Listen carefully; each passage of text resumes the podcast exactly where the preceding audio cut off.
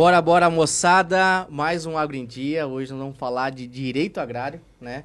Todo mundo pensa que o agro só envolve produção. Nós falamos aqui de várias matérias, né? É, a parte contábil, a parte de irrigação, a parte ambiental. Agora vem a parte jurídica. Nosso amigo convidado, Dr. Zifferman. Né? Ninguém sabe o seu nome de verdade, só o sobrenome. E aí, vamos falar aqui que o nome dele é confidencial. Mentira, não pode não, entrar não nisso não. aí. não vamos entrar nisso não, porque senão vai ter muitos problemas não, aí. Não, já nos bastidores é, aqui rolou muita é, coisa aí. Não é, e eu já explico, tá? Meu nome é Tiago de Oliveira Rocha Ciferman. Mas o que acontece? Hoje em dia, se você for digitar um nome, por exemplo, Tiago, quantos que você encontra por aí? Um milhão. Agora você digita Só nessa sala tem dois, né? Só sou eu. Exatamente, só nessa sala tem dois. Então tá bom, você grita Tiago, os dois vão olhar, não sei o quê. Agora não. Você vai procurar Ciferman, sou eu. Ô, Ciferman, então vamos, vamos, vamos entrar nesse detalhe, não, porque o, o, o Alex tá doidinho para aprofundar nesse assunto. É. Aqui quem vos fala é o César Moreira da Vida Boiadeira, junto com meu amigo Alex, né? Alex Narciso da Fazenda Rentável. Nós estamos juntos aqui para poder trazer tudo aquilo que você precisa entender dentro do agronegócio, né? Então vamos juntos. Se você ainda não se inscreveu no nosso canal, vai lá, se inscreva agora, né? Aciona o sininho para todas as notific notificações chegarem até você nos momentos certos. Não deixa de compartilhar e principalmente comente. Comente lá, vai lá, escreva tudo aquilo que você tá achando no nosso podcast. Se concorda você... ou não concorda. Né? Isso, né? tem que falar. Aqui é aberto, aqui o jogo é aberto. Você pode chegar, deitar a lenha lá, que a gente está aberto às críticas. Nós estamos aqui para poder fazer o que for melhor para o agronegócio. É ou não é, meu parceiro? É isso aí. Vamos agradecer aos nossos patrocinadores de hoje, Multifazendas. Um abraço aí para o Matheus Buzetti, né? E o seu Dito Buzetti, que são nossos parceiros, que também tem tudo a ver né, com a parte com o direito agrário. Depois Sim. eu vou entrar nesse detalhe, como é que uma empresa, que é uma das maiores hoje incorporadoras de fazendas, se especializou na compra e venda de imóveis rurais e hoje está lançando aí uma asset, né, um fundo de investimento do agro e eles começaram na parte jurídica. É, o protagonismo foi o jurídico. Né? Uhum. Então, bem-vindo, meu amigo Cifferman, você Muito que já obrigado. é o nosso parceiro de negócios aqui dentro da, do Hub do Agro, das nossas empresas, é o que cuida né, das nossas Sim. fazendas também, dos problemas jurídicos que nós temos, ele e seu time. Hoje ele vai contar um pouquinho a sua história, né? Quem que é esse cara grandão aí que dá medo, mas na real tem um celularzinho que dobra né, no meio. e meio rosa, né, Joaquim? Esse aí é um trem que é diversificado. Eu comprei aqui. o mesmo para mim e para minha esposa. Eu comprei um para ela, um para mim só tinha esse. Tava tá? na promoção, né? Black Friday. Tava na promoção Black Friday, isso aí. Então é isso aí, maninho. Quem é você, né? Me conta um pouquinho a sua história aí é, na cadeia produtiva do agronegócio brasileiro.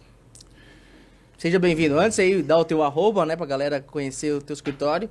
E se quiser passar o teu, teu pessoal também. Ah, primeiramente, muito obrigado pelo convite, né? Já somos parceiros aí há algum tempo tenham cuidado dos negócios, das negociações de vocês nesse aspecto.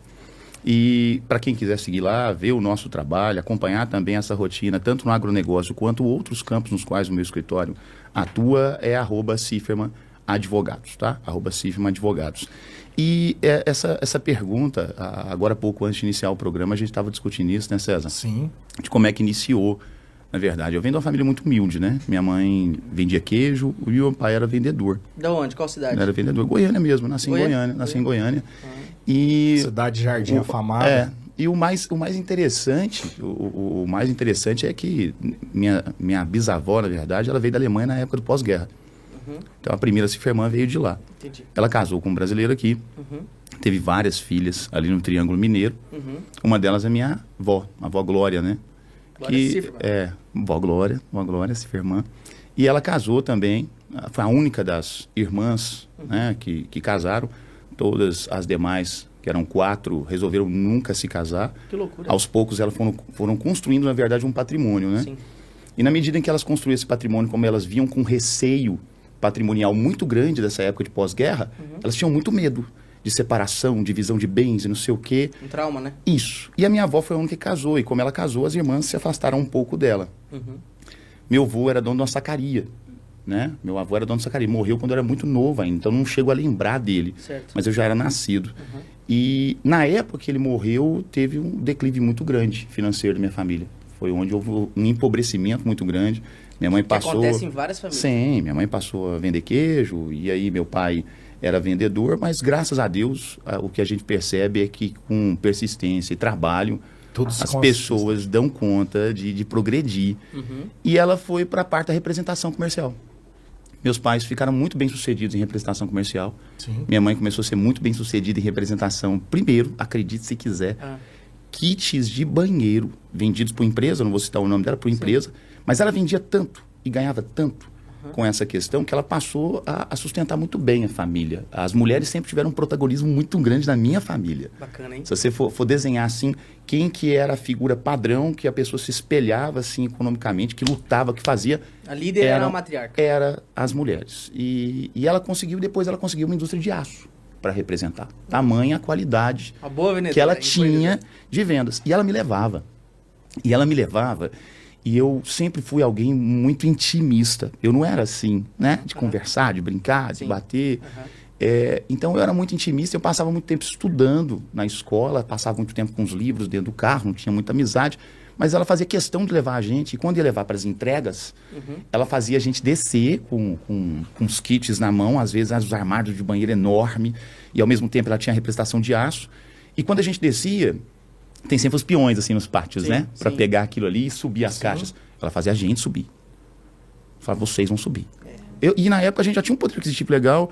Eu falava, mas mãe, o cara, ele está sendo pago para isso. Bora. Cala a boca, pega esse negócio, sobe. Você vai aprender a trabalhar. E trabalhar você aprende primeiro limpando o chão. Ela falava de jeito.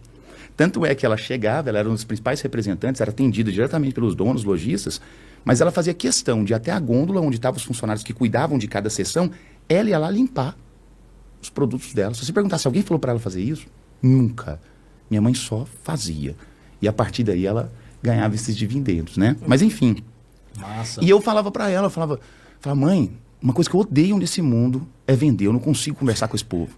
Eu não consigo. E como eu passava muito tempo enclausurado lendo. Parece meu irmão? Não, eu passava muito tempo enclausurado lendo e eu achava que erudição, erudição era um destaque. Eu achava que conhecimento significava internalização, significava saber sinônimos, e eu falava tudo muito complexo, muito uhum. ajustado, muito certinho. E quando eu ia falar com alguém, ela falava, vai falar com aquele fulano, vai cobrar. A única coisa que eu sabia fazer era cobrar. Isso eu sabia fazer bem. porque aí os don... Tá aí, onde é que deu insight do advogado? Porque aí os donos de empresa falam assim, pelo amor de Deus, fala para que filho, se eu não vim aqui, eu nunca vi um rapaz daquele, não. Ele é intransigente demais, vai falar com a gente, não, é isso aqui, é pre... ele não sabe. Não e eu não sabia, né? eu não tinha malícia, o né? jogo de cintura, eu não tinha malícia. Você tinha muito conhecimento, né, Cifra? Por isso você aplicava ele na íntegra. E essa era a questão, eu queria ser advogado antes de ser advogado. Porra.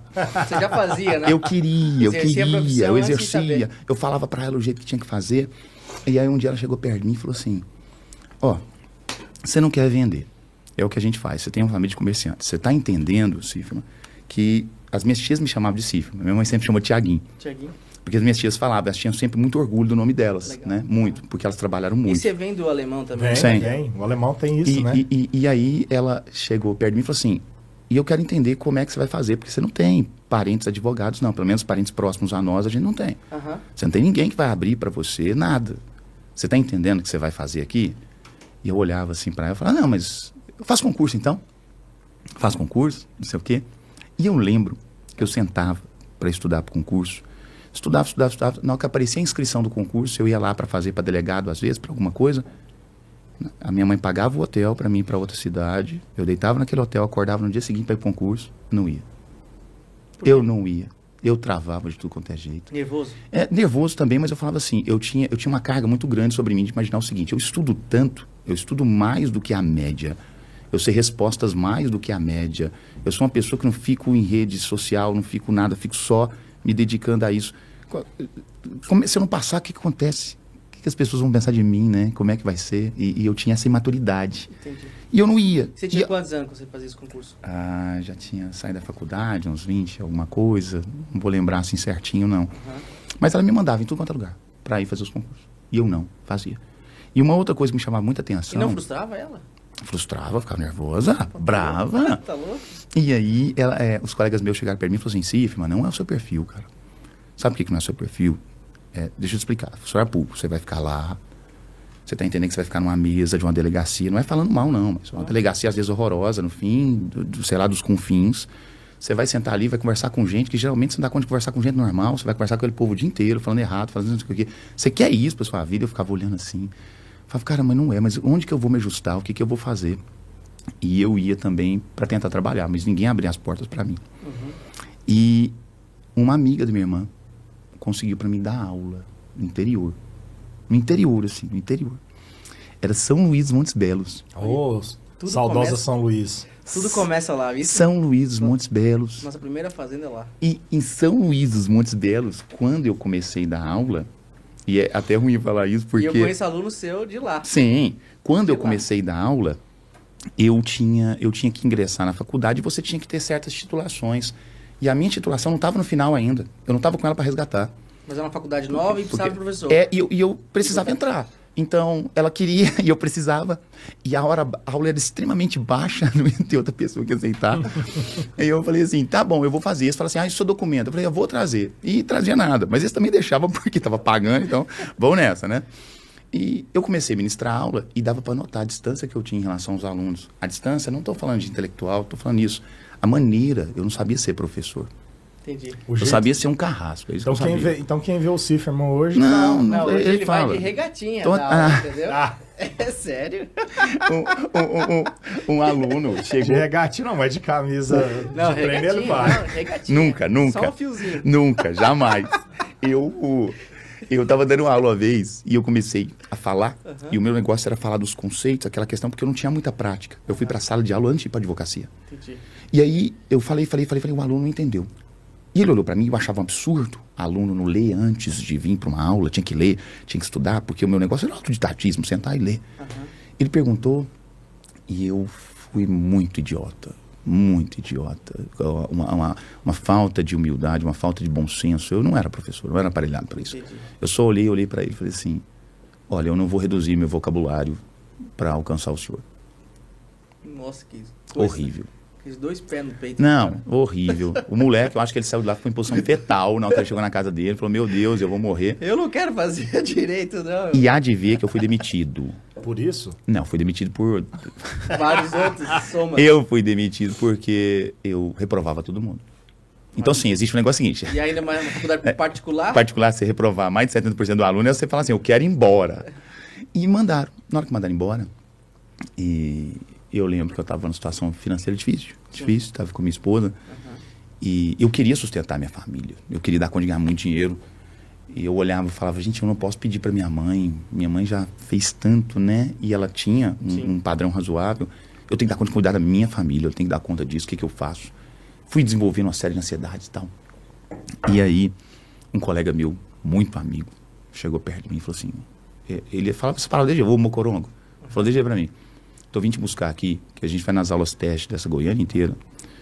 E você vai fazer. E eu olhei pra cara dele e falei assim, ô fulano, você já viu quem participa de aula teste? O ex-promotor, não sei quem, não sei quem, não sei quem. Na minha época era um negócio bem concorrido assim. Uhum. E ele, Sim, vou te falar um negócio pra você. São os caras que mais estudam que eu conheço. Se eles falarem pra vocês da física quântica, você vai sentar e vai estudar física quântica, vai dar aula de física quântica. Dá pra você pôr isso na cabeça? E eu falei, mas aula de que que tem? Ele falou assim, tributário. Eu falei, tributário? Ele falou, senta a bunda e vai estudar. Eu sentei a bunda. Você gosta, né? Mas aí, ah. o problema não era o conhecimento, era o jeito. Uhum. Eu tinha que dar meu jeito. Isso, né? Era o jeito. Sabe o que eu tinha que fazer? Assistir stand-up, assistir aula dos professores engraçados, assistir aula de todo mundo que eu achava que eram pessoas que eram eficientes socialmente. Assistir, ver os trejeitos da pessoa, o que que ela falava. E anotar, eu parecia um louco. Eu olhava assim pro negócio, os outros vendo assistindo filme assim de comédia lá em casa, assim. Falava, ah, essa parte é boa. Essa parte é, é não sei o quê. Tem que usar os, os, trocadilhos. Sim, essa parte é boa. Pra você encantar pro cara. E aí, aos poucos, você vai desenvolvendo o seu jeito, a sua é. personalidade. Mas eu precisava de alguém. Pra ter simpatia com os E alunos. aí, eu lembro que eu assisti os principais professores do meu campo. Uhum. Eu falava, esse professor é engraçado, esse professor é engraçado. Eu comecei a notar. Aí eu fui pra primeira aula teste minha, já numa nova roupagem, um novo jeito de ser. Cheguei lá, é, e não, regatinha é caramba. Cheguei lá e pensei, falei assim, é assim. Vou falar é assim, e o meu jeito, eu sou mais bruto, eu sou grande, então eu vou me aproximar do público, vou falar não sei o quê, vou pôr dedo, não sei das quantas, e vou falar. E treinei isso muito tempo no espelho, assim, muito tempo. Uhum. Esquisito, né? Esquisito. Mas fui lá, fiz. Na hora que eu fiz, tô saindo da sala, tinha outras aulas teste naquele dia. O dono da universidade que assistiu a aula foi lá atrás de mim e falou assim: Eu quero ser dando aula pra mim. Eu saí lá tão feliz, eu falei, porra, esse trem funciona? Meu negócio não é conhecimento, não. O negócio é o jeito. O jeito. Eu, desculpa o termo, né? Eu era um babaca. Então eu tenho que mudar. É. E criaram um curso pra isso, sabia? Tem. Enneagrama. Exa exatamente, né? Que... Você viu que o Joaquim era estúpido pra caralho? Melhorou demais a conta. Melhorou demais. É, ué, você eu, vai moldando. Moço, entendeu? na hora que eu percebi isso, que eu pensei que o trunfo era esse, uhum. eu fui em vários outros locais e todas as aulas técnicas eu passei, de todas as universidades. Eu já podia escolher. Legal. Hein? E na hora que eu escolhi, eu coloquei na parede da minha casa o plano que eu tinha, o que, uhum. que eu tinha que fazer. Era tão estranho, tem uma foto minha antiga, uhum. que tem as folhas de caderno na parede. Essa foto aí, viu? As Diretor, folhas de caderno eu mando, eu mando. Pega essa, pega essa As foto. folhas de caderno na parede de casa, minha filhinha de fralda em cima da mesa, assim, eu segurando ela. Uhum. Pra você ver o quanto eu cresci em tão pouco tempo. Pus a minha filhinha de fralda, assim, bem, bem na mesa, assim. E a minha esposa tava na frente, ela falou assim, você não vai tirar esse papel dele não? Eu falei assim, vida, cada papel desse aqui tá mostrando o caminho que eu tenho que fazer para chegar aqui, ó. Eu só vou tirar essa droga daí na hora que eu fizer esse negócio. O check.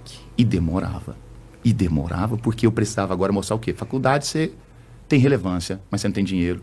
Desculpa uhum. falar aí, professor de faculdade não ganha nada. Sim. Tá? Ganha nada. Isso é uma falta de respeito com o professor. Mas, demais, demais. Mas você tem relevância, as pessoas te veem, você está numa vitrine de respeito. E você cria um network gigantesco você tem. pro resto da vida. Mas o meu network ainda não podia ser utilizado. Uhum. Eu ainda não estava na condição de advogado. E aí eu pensei, eu preciso ir profundo. Vou dar aula em pós-graduação. Eu já tinha um mestrado, que eu tinha feito mestrado e pós-graduação juntos, só para você ter ideia. Uhum. Tanto que eu me dediquei. Fui e fiz pós. Comecei a dar pós também, tudo quanto é lugar. Aí a pós te pagava bem, todo fim de semana. Mas tirava a sua vida, porque você tinha aula todos os dias da semana, mais fim de semana. Eu falava, não adianta esse negócio de tra eh, trabalhar mais para ganhar mais. Tá errado. A lógica é uma maneira que onde você possa desenvolver um trabalho mais promissor e ganhar mais por isso. Agregar valor. Agregar valor, essa é a lógica. Tempo, essa é a lógica. Eu já uhum. pensava daquele jeito, mas não de um jeito tão refinado como eu, como eu penso hoje em dia. Uhum. E daí comecei e falei assim, não, curso preparatório. Aqui estão os cursinhos. Cursinho para concurso. A hora aula é alta, o trabalho acaba sendo menor, você vai ser mais publicado, as pessoas vão te ver em rede social, você vai ganhar muito mais. E Vou é um atrás disso. superior, já a galera já está lá. Liguei para um cara que era dono de um curso grande aqui, uhum. um promotor. Enchi o saco desse promotor todos os dias que você imaginar. Todos os dias, todos os dias. E nada dele me pôr. Mas, para sorte, por Deus, um dia ele resolveu pela matar. persistência. Pela persistência. Mas foi porque ele, a persistência fez ele lembrar de mim. Uhum. Tem uns caras que são assim. Exatamente. Na hora que ele foi lá, na hora que ele foi lá e ele ia matar a aula dele, ele me ligou. Falou assim: Você quer entrar? Eu falei: Vai, quero. E ele falou assim: Eu falei: Que dia? Ele falou assim: Hoje. Eu já fiquei em, é tremendo na base, né? É isso aí. Falei: Hoje. Eu faço isso sempre. Aí de repente eu falei assim: Tá, Agora. mas hoje que horas? Agora. Agora. Ele falou de jeito. Aí, o último insight que deu em mim. Aí eu falei assim, não, é o do último insight que deu em mim. Eu falei assim, não, para, para, não precisa ficar nervoso, não. Você sabe. De que que é o concurso? Ele, magistratura. Magistratura para juiz. Eu olhei e pensei. Eu fui pegar um, um, um, livro que eu tinha, que era uma tradução do alemão para o espanhol. Uhum. Que era do Santiago Mirpuit, assim, e do Hans Jacek. Eu peguei o livro, abri o sumário e falei, se o edital desse concurso for pior que o sumário desse livro, eu não vou, porque eu vou me queimar. Mas se for pau a pau, ou se for menor, eu vou, vou tranquilo, vou destruir, vou embora.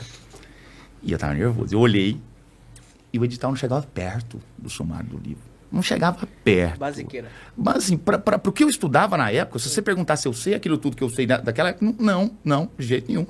Na hora que eu levantei assim, falei, vou lá. E fui. Fui tão nervoso. Na sala para magistratura, geralmente tem pessoas de 30 e tantos anos, Sim. 40 anos. Então Já você tá, então cabeça tá, branca. E eu era novo. E você está passando pelo crivo de pessoas que sabem avaliar outras pessoas. E eu cheguei, comecei a falar, e comecei a pôr. E... Aí, de repente, um aluno levanta lá. E eu, ah, pra puta que pariu. E agora fudeu. Eu falei, fala, caríssimo. Eu sempre tive mania de chamar as pessoas de caríssimo. É, já põe aí o dilema, caríssimo. Fala, caríssimo, tal, não sei o quê. Ele, professor, aula. Eu falei, é, é, intervalo, né, gente? Ele não acabou. Eu fiquei três horas de aula sem perceber. Sério? Que passaram três horas Mas de aula. Mas a turma... A escuta. Como ninguém falou nada, eu falei assim, nossa, foi horrível, vou ser demitido, eu sou um idiota. E eles levantaram, chegaram perto de mim e falaram assim, rapaz, tem coisa que você falou que eu nunca ouvi. Você é bom pra caralho.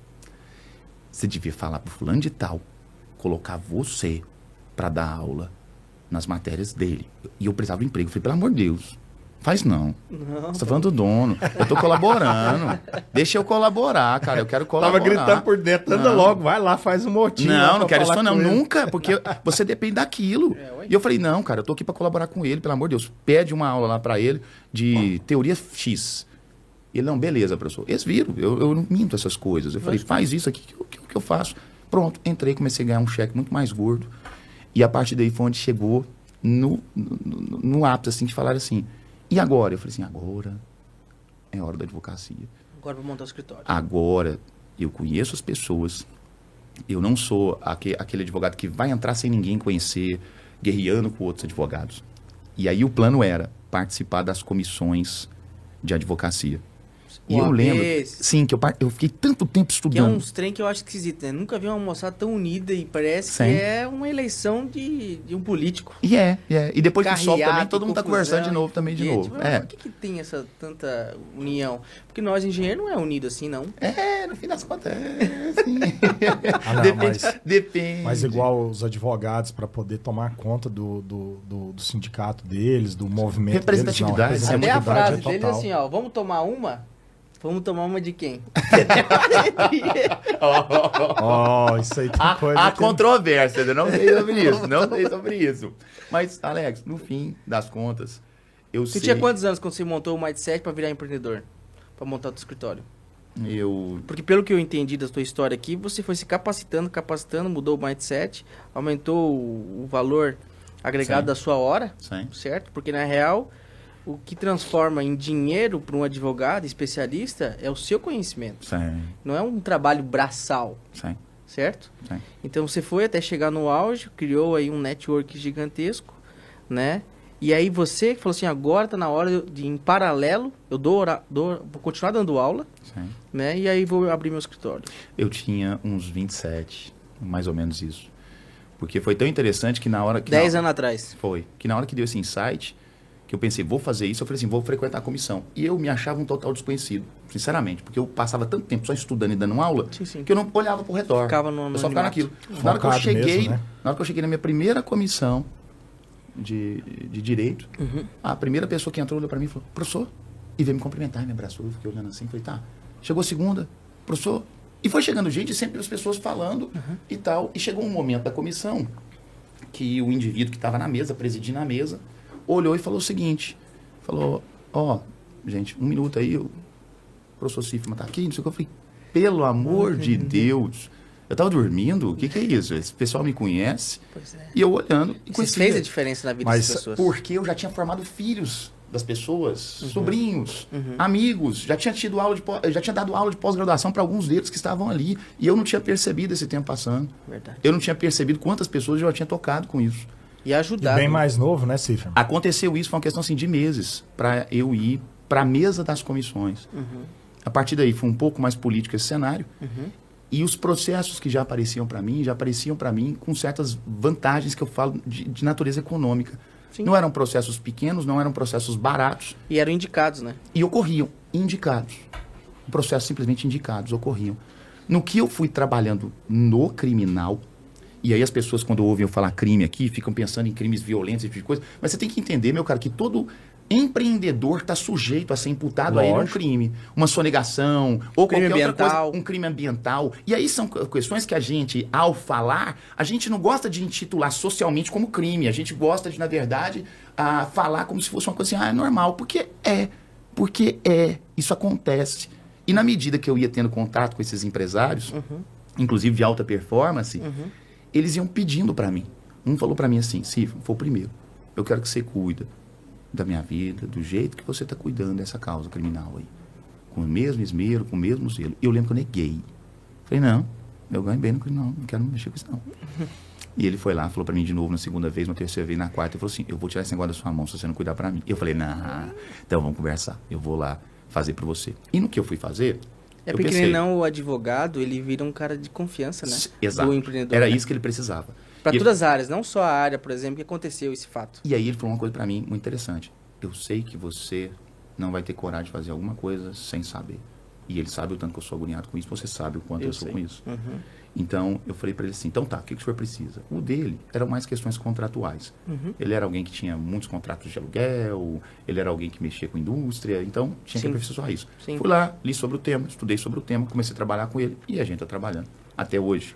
E, por meio dele, outros empresários começaram a entrar em contato comigo. E aí você foi montando seu time. Fui montando o time. Por quê? Para cada Porque como eu tenho essa visão, e eu tenho uma visão muito... É igual você fazer um magistrado. O magistrado não teve que fazer um concurso levando em consideração todas as áreas de conhecimento? Lógico. Sim, eu tenho que saber um pouco dessas áreas de conhecimento e ser especialista em algumas delas. Sim. Pronto. Então eu sei discutir, eu sei sentar na mesa e falar assim, isso, isso, isso, isso. O cara diz que às vezes, quando a gente está discutindo, eu pego lá o especialista fodástico que está no meu escritório, põe do meu lado, tem a visão panorâmica, ou está conversando comigo e fala assim, não, cara, não é isso aí não. Vamos aqui, qual que é a ordem das coisas?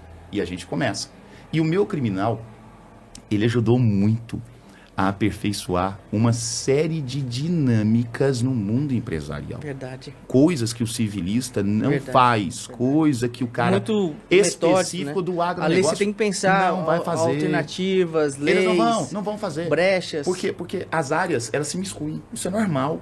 Isso é normal. Já viu quando o cara do civil olha para você e fala assim, tudo ele quer falar para você assim, não, não, isso aqui é num acordo, mas ele não tá vendo ali que aquele, às vezes, é um crime de ação penal por condição de representação, que tem como você pressionar um cara de outro jeito, ir lá fazer um acordo dele por trás, porque ele acha muito melhor fazer um acordo e não ter uma ação criminal É. do que ir pra ação. Esses ao resto caras da eu acho fraco. Mas- Esse cara não pensa no estudo. Entendeu? Eu tive muitos advogados trabalhistas, Sim. né, na época da construção, fraco, fraco. Assim, ah, vamos fazer um acordo. Eu Falei, ah, então não serve pra você, então manda você embora e eu faço acordo com o cara. O acordo. Não estuda o processo, não vê qual que é a forma Outras linhas. Porque às vezes você consegue até repassar para o cliente que o acordo é fundamental, mas depois de você esgotar todas as possibilidades, mas você tem que o falar último, com ele. né? É Sim, último. você tem que esgotar com ele. Você tem que falar para ele assim, ó, ó, vamos isso aqui. Isso. Eu deixo o meu cliente chegar na conclusão. Eu falo para ele assim, ó, acontece isso, isso, isso, isso, isso. O que que você quer? Aí ele olha assim e fala assim, é, mas aqui eu tô percebendo que o senhor tá falando que isso aqui vai dar isso aqui, isso aqui vai dar isso aqui. Não, doutor, vamos fazer uma coisa. Vem dele. Eu quero fazer isso aqui. Agora, se ele fala para mim, doutor, eu sei que tá tendo negativo nisso, mas a gente tem chance, não tem? Tem. Então, segue nessa linha aqui e vamos embora. Não é aquela questão de você falar assim, o mais fácil, o mais cômodo para mim. Inclusive lá, com o meu pessoal no escritório, eu deixo muito claro para ele. A comodidade é para o contratante. A comodidade é para a pessoa que está conversando com a gente. Porque, às vezes, alguns membros novos da equipe, eles não entendem essa lógica. Eles falam com você, falam assim, ah, doutor, é porque falou comigo, era tal hora e já era tal hora. Eu falei assim, não, não estou entendendo. Se ele falou com você naquela hora, é porque precisava naquela hora.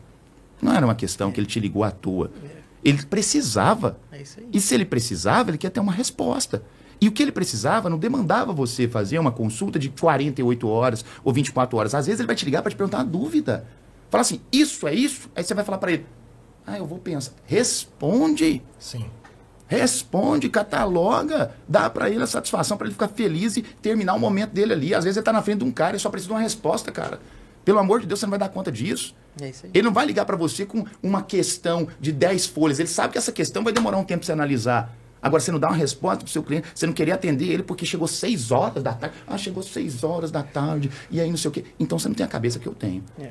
E aí, isso é fundamental. Verdade. Uma vez, um, um, um, Esse aí que brilhou com vocês. hein? ah, um colaborador chegou perto de mim uma vez e falou assim: Doutor, esse negócio de você conversar com as pessoas, isso tem. Não dá certo, essa questão de identificar quem que é o cliente e tal. Eu falei assim: você está falando que não dá certo para a pessoa que te contratou, tem um escritório, tem funcionários? Deixa eu entender qual que é a lógica aqui. O, o que que dá certo para você que não tem aquilo que eu atingi? Porque é, é- é o panorama. Porque não tem jeito, não tem jeito de eu falar para você assim, ó, isso dá certo. A gente, a gente criou a nossa expertise baseada em falhas também, Sim. baseada em erros. Lógico, é. Então você tem que entender. acertos. Você tem que entender que quando uma pessoa chega perto de você, uma pessoa que não produziu nada, não fez nada, não venceu nada e fala para você, isso não dá certo, ela não tem ainda as inúmeras falhas pelas quais você passou. Ela não tem ainda os inúmeros revés pelos quais você passou. E ou seja, ela não sabe que aquela conclusão ali foi atingida a partir daquilo que você fez. É isso aí. É muito estranho, é muito estranho, mas enfim, escolhi a advocacia, E aí- entrei nela e entrei bem. Uma E coisa, hora- que- uma coisa, desculpa aí, Uhum. só para aproveitar essa, essa deixa sua. Já que você é professor, certo? Uhum. De várias matérias, e você tem outro escritório em paralelo, Sei. faz com que você consiga angariar alunos tops assim para poder trabalhar contigo? A Ou questão, não, A questão hoje? do aluno não, Alex, porque a maior parte dos alunos, eles entram em contato com um professor muito amável, um professor que quer ajudar o aluno porque a pegada é diferente. Na pegada do empresário, do CIFERMA, dentro do escritório, a coisa muda muito de panorama. Entendi. Por quê? Porque é aí outro personagem. não é aquilo, eu não estou contratando você para que eu sente com você e te ensine tudo e faça igual lá na sala de aula, você não entendeu? Eu vou repetir quantas vezes forem necessárias. Lá não. Lá no escritório é o seguinte, ó, a gente tem uma dinâmica, a gente tem uma esteira, nossos clientes são exigentes, eles querem a coisa no curto período. A gente não trabalha com cliente pessoa física só ele, a gente trabalha com a vida dele, com a empresa dele. Então é um cara que para gerenciar o negócio dele precisa de um dinamismo que a maior parte dos escritórios não vão oferecer para ele não. Então o nosso diferencial é ele, sabe por quê? Porque se você for olhar, e você acabou de fazer o cálculo, são 10 anos, tem escritório que tem 30, tem 40. Qual que é o meu diferencial em relação a esse escritório? Você pode ter certeza que o escritório, no fim das contas, se ele for prestar um serviço, falar para mim assim, ó, vamos pau a pau, quem que vai fazer isso aqui de jeito aqui? O meu vai. Você faz um over delivery, né? Porque ele não tá, ele não tá preocupado em te atender aos finais de semana, ele não tá preocupado em te atender num determinado período. O Sim. meu tá. Sim. E a chave para virar pro agro? essa chave para virar para o agro foi muito é, interessante, porque eu já estava no mundo empresarial. E eu já tinha, no urbano, né? Sempre no urbano, urbano. E eu já tinha entrado em contato com alguns empresários do agro, mas nunca me veio a janela, sabe? O pensamento, assim. Eu nunca tinha. Eu, a gente sabe que o agro é forte, mas sabe aquela questão assim de olhar e falar assim. Como é que eu entro? Como é que eu faço? É, como é que é isso? Então eu nem chegava, eu não chegava nem a perguntar sobre isso, porque é algo que não passava pela minha cabeça. Eu falava, tá certo. Mas há de ver que eu assessoro um dos sócios de vocês há uhum. muitos anos. Sim. E aí, como eu assessoro ele há muitos anos, uma vez ele veio com uma demanda para mim e falou, Silvio, a gente está precisando disso aqui, disso aqui, isso aqui, e eu sei que você faz as coisas rápido, você podia fazer para a gente. Aí eu olhei assim e falei, mas Joaquim, é, fazer o quê? Ele explicou o que eram os contratos, tal coisa. Eu olhei e falei, dentre tantos desafios na vida, aparecer mais um, e a gente está falando de algo que é extremamente promissor, a gente está falando de pessoas que são competentes, alguém que veio do ramo, às vezes, da indústria, é. com outro que veio de outro ramo. Então, sim, são expertises diferentes, cabeças diferentes, um cara ligado à tecnologia, mas todo mundo está abraçando aqui um nicho. E por que, que eu não vou entrar nisso? Eu vou entrar nisso. A gente pegou, fez e estava precisando para passar, inclusive, pelo crivo seu. É. Pelo crivo seu, pelo é. crivo do, do Alex, que era o CEO, né? Pelo crivo do Alex, que era o CEO. E eu confesso para você que gerou um nervosismo. Por que que gerou um nervosismo? Cheguei de bermudinha no escritório dele. Exato, não, o cara chegou de bermuda, né? Aí eu olhei assim, ele conversando comigo. E o Alex sempre, sempre é muito divertido, né? Ele é sempre muito assim, às vezes informal, conversa com a gente. E eu não soube ler você, sabe? Eu não conseguia nem te situar no, no agro. Eu olhava e falava, como assim, cara? Esse cara é do agro? Esse piazinho aí. Exatamente. moleque. Ele é do agro, né? É novo, mais novo do que a gente. Sim. De bermuda. De bermuda e tal. E conversei com o Joaquim de novo. Joaquim não, Joaquim falando. E eu sempre sou muito desconfiado de tudo. Ah, não é por nada, é porque eu também sou pago para desconfiar das coisas e fazer tudo que tem que fazer. E esse insight foi o seguinte, porque na real eu estava numa transição, saindo de uma sociedade de vários sócios, é, investidores, né, anjos investidores, e tocando o negócio sozinho. Aí para me poder explicar para ele o que, que eu queria, eu tinha que contar tudo lá na frente. Ó, como é que vai ser, o que, que aconteceu no passado e o que, que vai, vai acontecer, né? Para ele poder me resguardar. Sim. Né? Sim. E aí ele não acreditava, mas que loucura, que história doida é essa? Como assim? então, pensa, assim, pra ele ficou assim, pensa pro cara que tava lá na ponta, lá na cadeia. Inclusive, na hora que foram passando seus dados, aqueles negócios pra gente fazer os contratos, os negócios, tudo, eu falei assim, vou pesquisar o CPF desse negócio aqui, ver quem que é esse cara. E aí, a gente vê que você já tinha um berço, você já estava no mundo empresarial, você já estava produzindo, assistiu o Shark Tank seu lá. Uhum. Eu falei, nossa, esse, esse, cara é muito fora da caixinha, o que, que, é isso aqui? O cara tá aqui, tá no agro, tá no sei o que, participou do Shark Tank, uh, tinha na época quem ficou do seu lado, Cinesato é e tal. Então, assim, foi, foi, muita coisa, foi um turbilhão de questões. E a gente, à medida que você solicitava, a gente correspondia às expectativas. Sim. E muito bem organizado as em... pautas, organização, em... feedback, eu acho que isso aí foi o seu diferencial. Sim. Porque eu já tinha contratado vários escritórios Sim. para os negócios da minha família. Sim. Escritórios grandes, São Paulo, que cuida dos nossos imóveis, etc. Mas ninguém tem organização e gestão do seu escritório. Isso ali também foi um dos insights que eu gostei. Eu penso entendeu? que como cliente, né? Que é a prestação de contas. Né? O Lucas, que é daqui uhum. também, da Confiagro, né? um dos parceiros. Uma vez ele falou, chegou perto de mim, ele conversou comigo em dezembro do ano passado. Eu estava na praia. Você aprendeu onde fazer esse negócio? Eu fiz. Você que nasceu Sim, em você? Desse jeito porque eu sabia. Hoje eu copiei, sabia? Eu copiei esse negócio, Sim. Né? Quando eu aprendi, sabe por que, que eu aprendi isso? Ah. Porque nas primeiras vezes que eu conversava com os clientes, acontecia alguma coisa, entre a palavra dele e a minha ficava dele. É e eu não podia falar nada. É Então, o que, que eu passei a aperfeiçoar? Uma maneira de prestar contas onde eu soubesse de tudo que tinha ensinado. Por tá mais burocrático né? que seja, é uma burocracia minha, esse é o meu trabalho. Esse é o meu trabalho. Então, o Lucas até chegou perto de mim e falou assim, Cifra, ele me contou uma história assim, foi sentar com ele por causa de um caso dele. Eu falei, o seu amigo procurou no dia 23 de dezembro, assim, assim, assado, falou isso, isso, isso, foi isso que aconteceu. Ele falou, mas você sabe o dia? Eu, eu tenho quando o senhor entrou em contato comigo, eu estou com as mensagens, está tudo armazenado. Então não tem como o cara falar X ou Y. Eu sei o que foi que aconteceu, porque essa prestação de contas é para prevenir problemas. E no agro, então, a gente sabe. Tudo é conversa. O produtor senta aqui na mesa, começa a conversar com a gente, ele conta a história dele segundo a interpretação dele. dele. E não é que eu estou dizendo que está mentindo, não.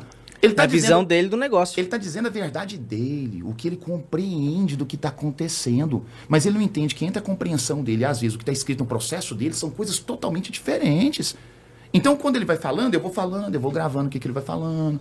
Aí eu vou lá, transcrevo o que ele está falando. Aí quem está me ouvindo fala assim, ah, mas que burocracia do caramba. Olha, cara, a gente tem gente é para isso, filho.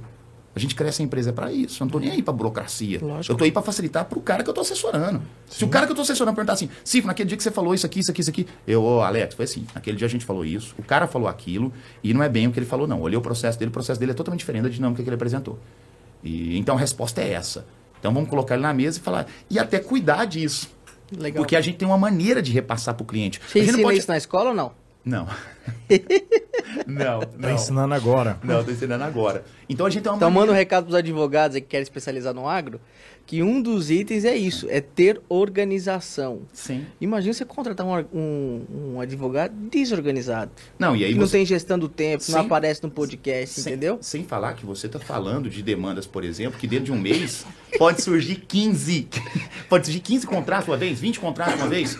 Se você não tiver organização desses contratos, quando você me pede uma coisa muito antiga, é entregue para você ou não é? Sim. É, porque tá lá. Tá lá a nossa comunicação. Mas continuando só esse trechinho, então beleza, você me conheceu, Sim. certo?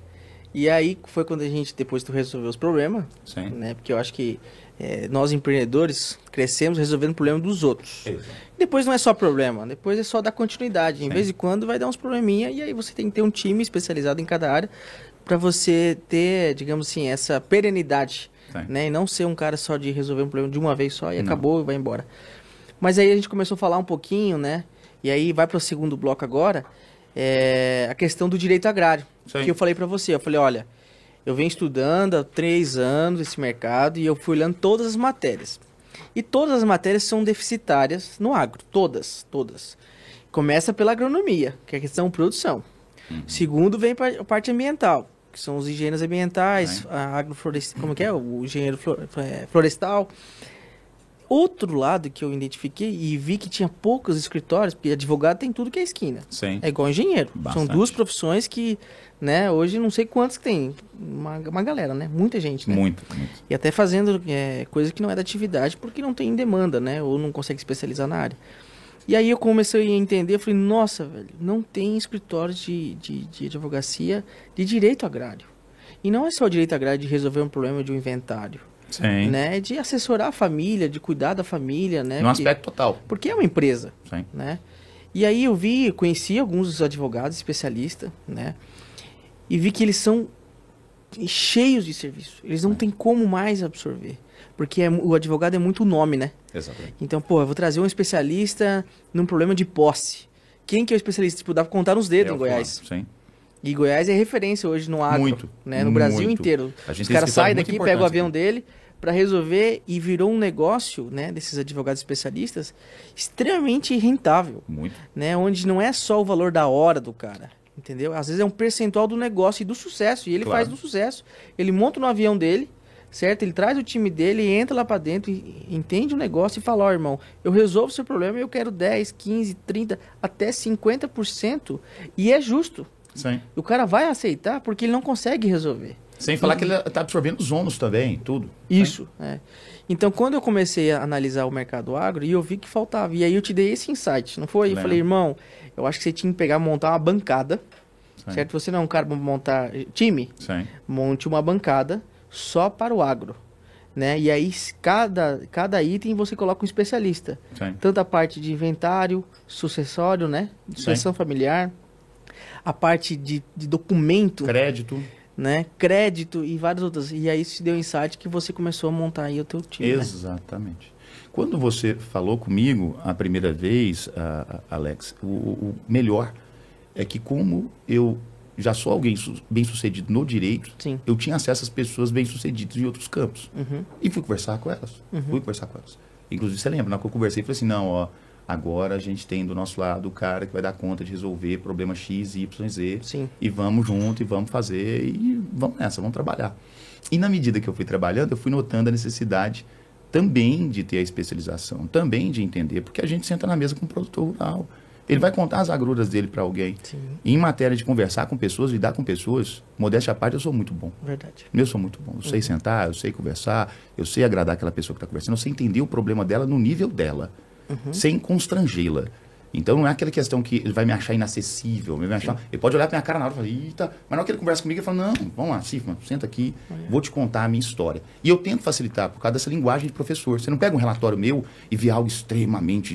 Não, não você olha e fala assim, é para mim, ele fez para mim. Ele fez para mim, ele fez para o produtor ler o é negócio e, e, raciocinar. Então, assim, penso que com esse passar do tempo, a gente está sendo muito bem sucedido no empreendimento que está sendo formatado. Já são várias fazendas aí. Isso. É, você, dentro desse barco, tem sido é, um norte muito específico para todos os membros da equipe. Você sabe disso. Uhum.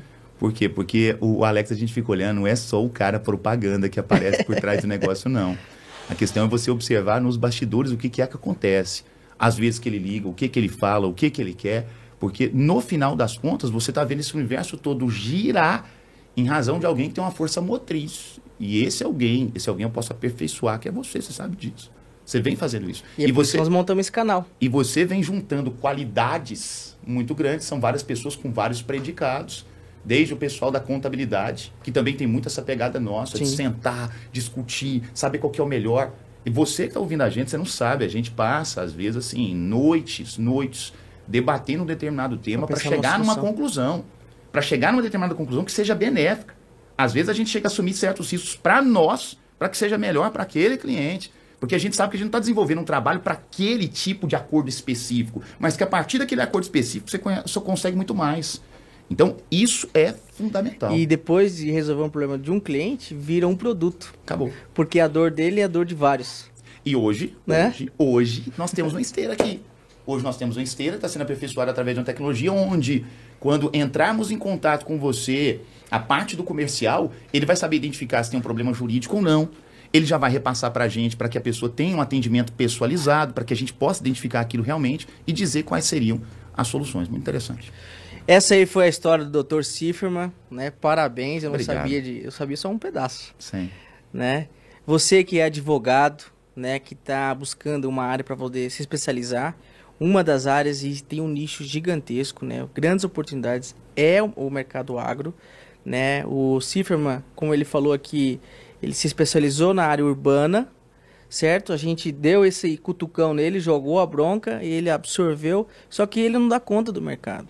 Tem que ter 100, 200, mil, 5 mil cifra e, e time, né?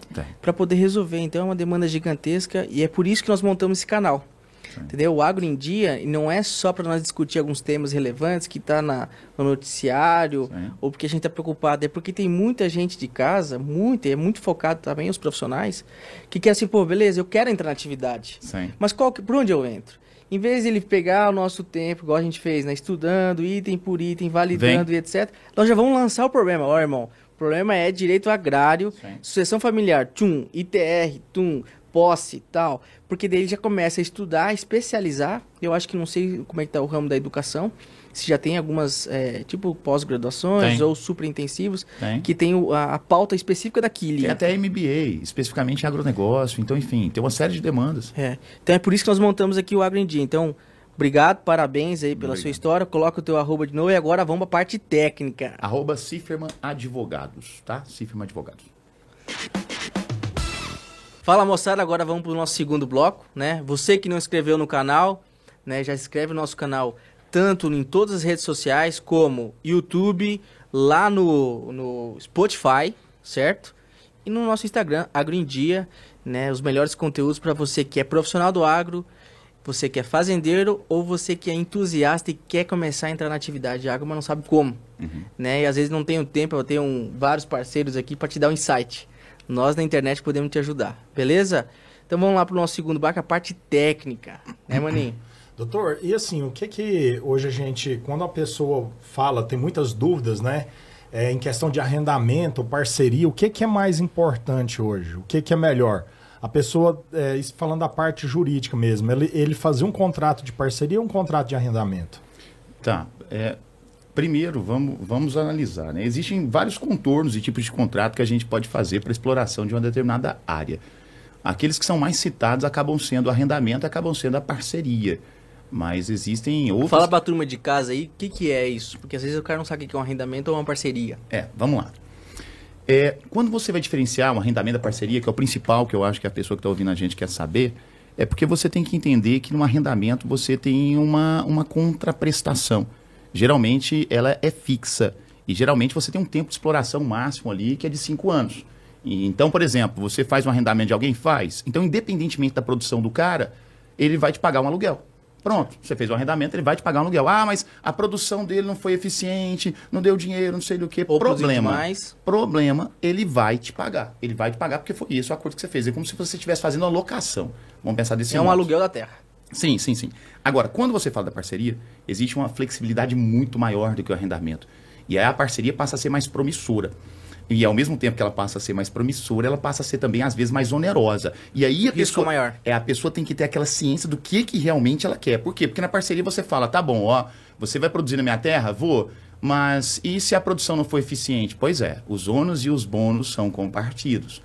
Mas, por ser um contrato e por ele ter uma liberalidade maior, você pode fazer com que aquele que vai, vai ser onerado seja menos onerado. Mas você passa a estabelecer projeções, por exemplo, percentuais. Então, ó, se produziu tanto é 5%, se produziu tanto é 10%, depois 50%.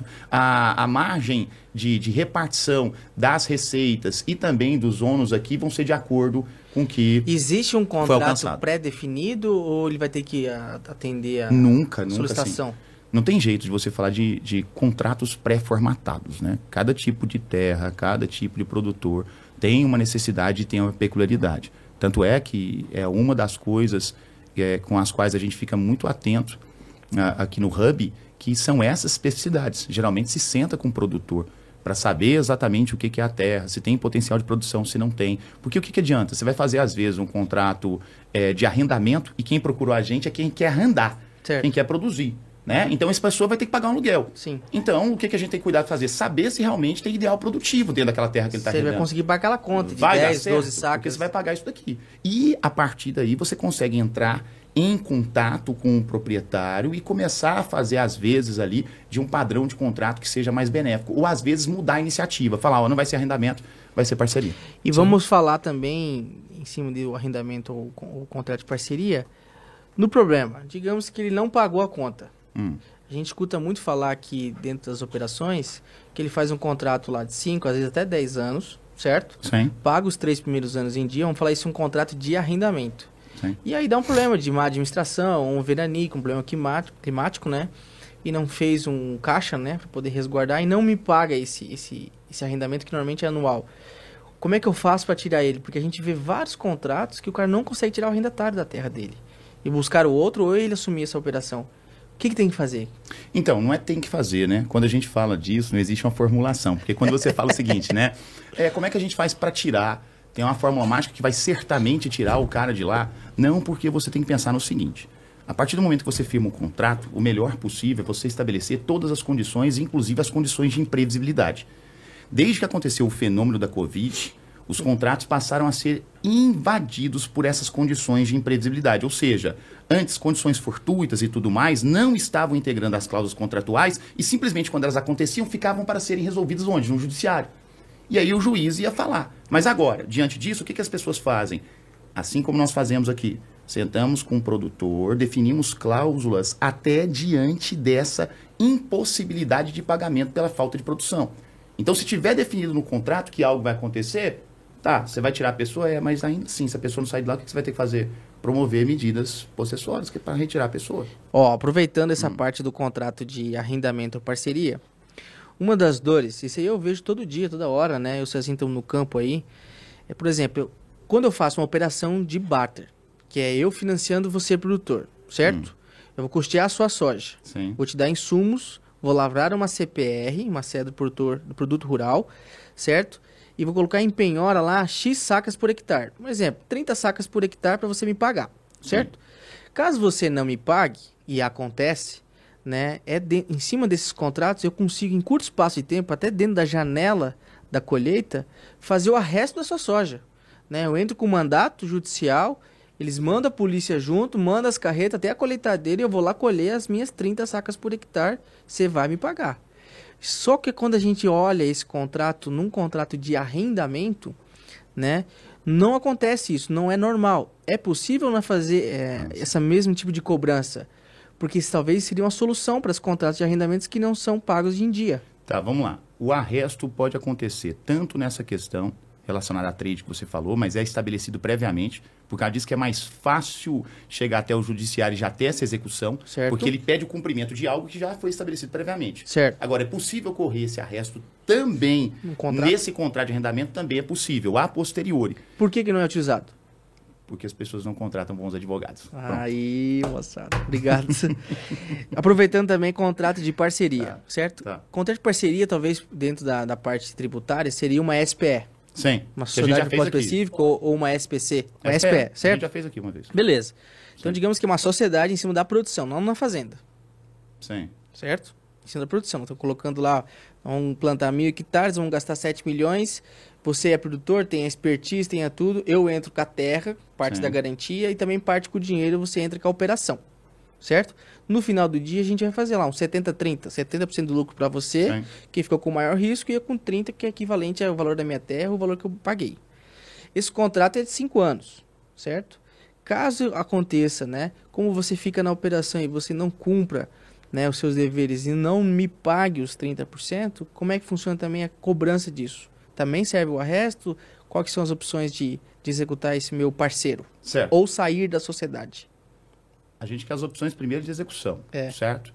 Existem as duas possibilidades. Existem várias medidas de execução em relação a capital de empresas e pessoas jurídicas que são constituídas. Inclusive, isso pode ser previsto no contrato. Certo. Quando você vai fazer um arresto, um sequestro de bens ou qualquer outra coisa, são uma das modalidades que você tem de executar o patrimônio.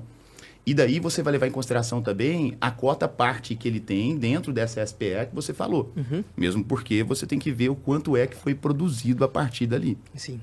Vamos lá, outro tema muito importante. Isso aí a gente escuta todo dia, toda hora, principalmente da turma mais sistemática do agro. É, muito se confunde, é um mito na propriedade rural, que o georreferenciamento ah, né, determina que eu estou com minha documentação em dia.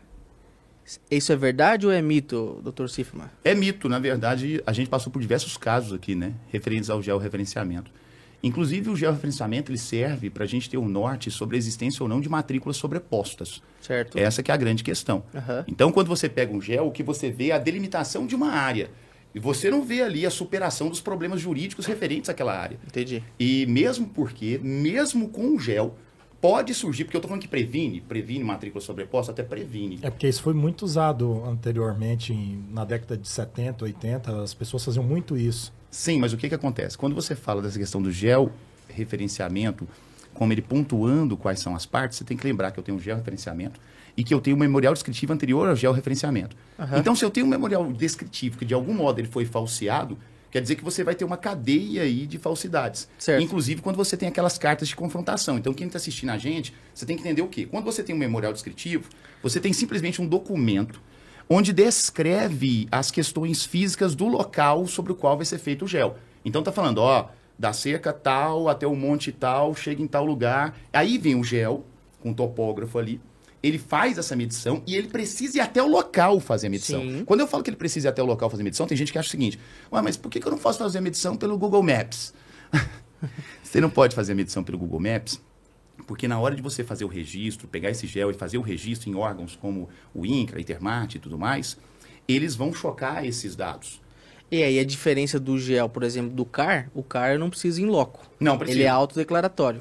Inclusive, o, o, o, topógrafo, aquele que vai ser responsável pela medição, no georreferenciamento lá, uhum. ele tem que guardar os dados brutos referentes ao georreferenciamento. Sim. Exatamente para entregar para os órgãos competentes para eles verem e averiguarem essa condição. Sabe por que, que esse mito ele é falado muito? Porque quando eu vou pedir autorização dos meus confrontantes, certo? Sim.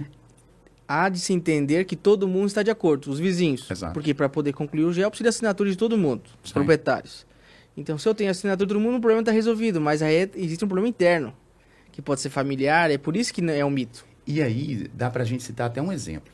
É, houve um, uma, enfim, uma fazenda que a gente olhou ali, que ela foi feito o georreferenciamento dela e tudo mais, e foi constatado mais à frente que ela tinha mais hectares do que originalmente deveria ter. Certo. E aí, o que, que a gente notou quando a gente foi avaliar esse caso concreto? A gente notou que anteriormente, lá no cartório, existem vários modos de regularização Sim. dessa propriedade rural. Uhum. Um desses modos é, de regularização, por exemplo, seria um uso capião. Sim. Mas também tem a própria retificação. Os dois podem ser feitos de maneira administrativa, dentro do cartório. Certo. E aí, o que, que acontece? A gente percebeu que um procedimento de retificação havia sido aberto em relação a essa fazenda. Não vou citar o nome, né? Lógico. Não sabendo. Mas um, um procedimento de retificação tinha sido aberto. Quando esse procedimento foi aberto lá, o cartorário fez uma espécie de pergunta. Isso acontece muito nos cartórios. Certo. Se, se tem alguma questão que está em discussão, o cartorário ele pode ter uma dúvida e remeter a dúvida para o juiz. Entendi. Que é a suscitação de dúvida. Hum. Quando ele fez a suscitação de dúvida, o advogado anterior que representava esse cliente nosso, Sim. eu acho que ele interpretou aquilo ali como uma espécie negativa. Como hum. se estivesse negando algo para a regularidade da área. Acabou que, na, na, medida em que fez a citação de dúvida, houve briga entre o advogado, com o cartorário, Confusão com, do, com o dono da, da, terra, e acabou que eles não regularizaram nada. E era necessário apenas, naquela época, uma mera regularização. Entendeu? Era necessário só essa retificação. Mas. Não... Porque nessa terra tinha o georreferenciamento, mas não tinha essa regulação finalizada. Não tinha. Então não tinha. era mito. Era mito. Aproveitando esse insight né, de documento, para esse nosso investidor que é do urbano, que é totalmente diferente, né? Você comprar um imóvel urbano de um imóvel total, rural. Total. Quais seriam os principais itens de checklist para você analisar uma terra antes de comprar? Eu, o primeiro quero fazer até uma introdução. Lá na Multi Agribusiness, que são especialistas, né? Sim, nós temos problemas diferentes para regiões diferentes. Quando você fala, por exemplo, de, de Goiás, Goiás aqui não tem muita regularização para ser feita. Uhum. Goiás, aqui você vai olhar a questão mais creditícia, né? Uhum. Você vai olhar mais questão referente a arrendamento, a contrato de parceria, essas questões todas. Certo. Já quando você chega no Mato Grosso, quando Pará. você chega no Maranhão, Pará, aí a questão, aí a questão de regularização lá é tormentosa. E exigem, assim, várias etapas para que você chegue a essa conclusão. Uma das primeiras etapas que você vai levar em consideração é se a área é ou não matriculada. E você vai olhar essa área não matriculada, e quando eu falo matrícula, se a matrícula está em nome do Estado, está no nome da União, está no nome de terceiro. Por quê? Porque se você falar Estado, União ou terceiro, tem diferenças exaustivas sobre isso. Você fala, por exemplo, ah, tá certo, a matrícula está em nome do, do Estado, então está no nome do Estado, igual um intermate da vida, certo. esses institutos de terra. Certo. Aqui em Goiânia, vale, vale até acentuar, em Goiânia, inclusive, o nosso Instituto de Terras é uma secretaria. Certo. Quer dizer que ele é muito menos inchado certo. do que os institutos de terra que existem lá fora. Uhum. Para a gente ter uma ideia, o ITERMAT, o Instituto de Terras do Mato Grosso, ele é tão grandioso, ele é tão grandioso, que geralmente o cara que é presidente dele acaba participando do nosso parlamento como deputado. Verdade. Ele consegue votos a partir dali. É verdade. Para você ver o quanto a gente Sim. não tem problemas aqui, tem problemas lá. Sim. Um cara passa a ser conhecido. Então, um dos primeiros aspectos é esse. Você olhar se tem matrícula ou não. Certo. Identificou se tem matrícula? junto ao Estado, certo. junto à União, você tem que entender, se for junto ao Estado e junto à União, não vai ter como você colocar o um negócio de uso capião. Esquece. Não existe uso capião em terra pública. Certo. Você não vai ter isso. Certo. E daí, se você tem um Estado envolvido no meio, quer dizer que o Estado vai ser aquele que vai ser beneficiário de um certo valor para você poder ter essa terra. Para você poder regularizar essa terra. Porque você vai ter que realizar junto ao órgão estadual ou junto ao órgão federal. Mas o Estado pode vender essa terra para o é dele, lá É isso ele pode tô... ficar lá é, dentro lá? Ele vai poder. O Estado, por nós temos esse ideal produtivo, Sim. né? Uhum. Enfim, dentro Toda da, terra tem que produzir. Dentro da nossa legislação, ele não está interessado em retirar você de lá. Ele está interessado em regularizar aquilo ali. Inclusive. Aí entre os títulos que o governo está fazendo agora? Sim, sim. Inclusive, é, quando acontece a situação do Estado observar que diversas terras aparentemente não possuem donos, não possuem matrículas, certo. ele abre uma espécie de um procedimento. Uhum. Esse procedimento que é aberto é feito por meio de um edital. É um uhum. edital, esse edital é publicado e ele praticamente fala para os produtores da região o seguinte, ó, se manifestem aí, mostrem a matrícula de vocês, porque aquilo que não tiver matrícula é nosso. E se, se, não tiver matrícula é nosso, então aí você vai providenciar para fazer essa regularização. Entendi. Então, o primeiro cenário que eu separei para nós era esse. Uhum. É a área se tem ou não matrícula. Foi identificada a matrícula, vê se é o Estado, se não é, se é terceiro. Certo. O terceiro é que eu falei, se for junto à União, então vai ser realizada uma contrapartida para pagar a União ou o Estado. E se for contra a terceira, você vai poder fazer o uso capião. Lembrando, né? É, quando as pessoas ouvem falar em uso capião e retificação, Sim. Elas viram, geralmente ficam perguntando assim, mas qual que é mais benéfico?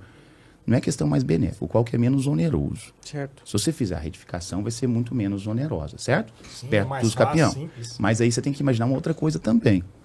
É, quando você faz uso capião, porque vamos pensar o seguinte, ó, a terra é do Estado. Se a terra é do Estado, você tem que comprar ela, não tem? Ok. Vai ter que comprar ela, vai ter que pagar por ela para depois produzir nela e regularizar. Lógico. Agora, se for uso capião, você tem uma alternativa tributária muito boa no uso capião. Porque no uso capião, quando eles vão liberar a terra, eles já liberam que no seu nome, a matrícula no seu nome, quer dizer que não teve transferência. Entendi. Se não teve transferência, não vai pagar não imposto de transmissão. Sim, lindo, maravilhoso.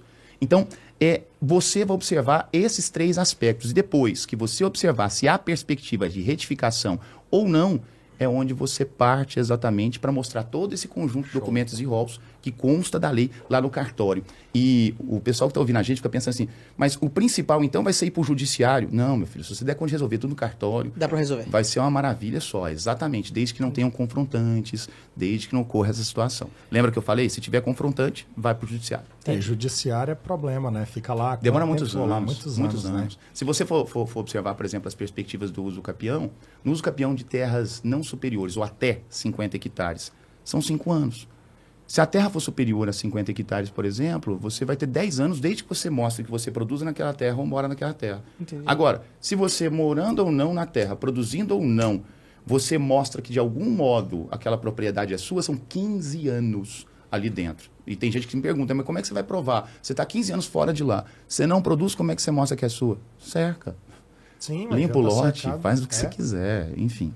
Entendi. Tem que fazer alguma coisa, né? Então aí seriam os checklists. Seria. Inclusive esse checklist que nós estamos pontuando, parte dele consta da nossa esteira Bacana. aqui no, no, no Hub. Foi colocado e foi aperfeiçoado a partir do que o Joaquim pediu. Aproveitando esse insight checklist, também é uma oportunidade, por isso que nós estamos hoje patrocinados pela Multifazendas, certo? É, mas se não tiver todos esses documentos regularizados, não, não tiver isso, posso comprar a fazenda? Se você pode comprar fazenda sem é. os documentos regularizados, é. mas jamais no planeta. E vamos, vamos dar alguns exemplos aqui. Mas Olha se eu só. tiver um escritório jurídico para poder Sim. analisar, regularizar. É o que eu estou falando, olha só. É uma oportunidade, não, não, não é? tem. Alguém quer vender. Se por um acaso você tem as pessoas que estão compromissadas eu em regularizar aquela área e nós temos só. todos aqui, não, a gente regulariza. Então, tá? tem... Manda pra gente que a gente então, faz. Então, não. contrata um serviço jurídico que vai Sim. te dar assessoria pra falar assim, ó, passo a passo, não dá, não paga a vista, né? Sabe por que, que eu falo dá um assim? sinalzinho Sabe por que, que eu falo assim, Alex? Ah. Porque assim, vamos falar que alguém nos procura e tem uma área sem regularização. Será que ele vai poder vender pra gente? É óbvio que vai. Porque nós vamos regularizá-la. Nós vamos assumir, às vezes, o ônus dessa regularização. Então existe a possibilidade. E, e claro que isso vai ser vantajoso para todos os lados. Bem. É uma briga, né, que a pessoa vai comprar já estando ciente daquilo que pode acontecer. Ela pode perder também. Muito. Todo investimento que ela tem ali, né? É, tem muita gente que compra terra de sem terra, né? Do MST, aqueles caras estão lá. O cara vende a posse, né?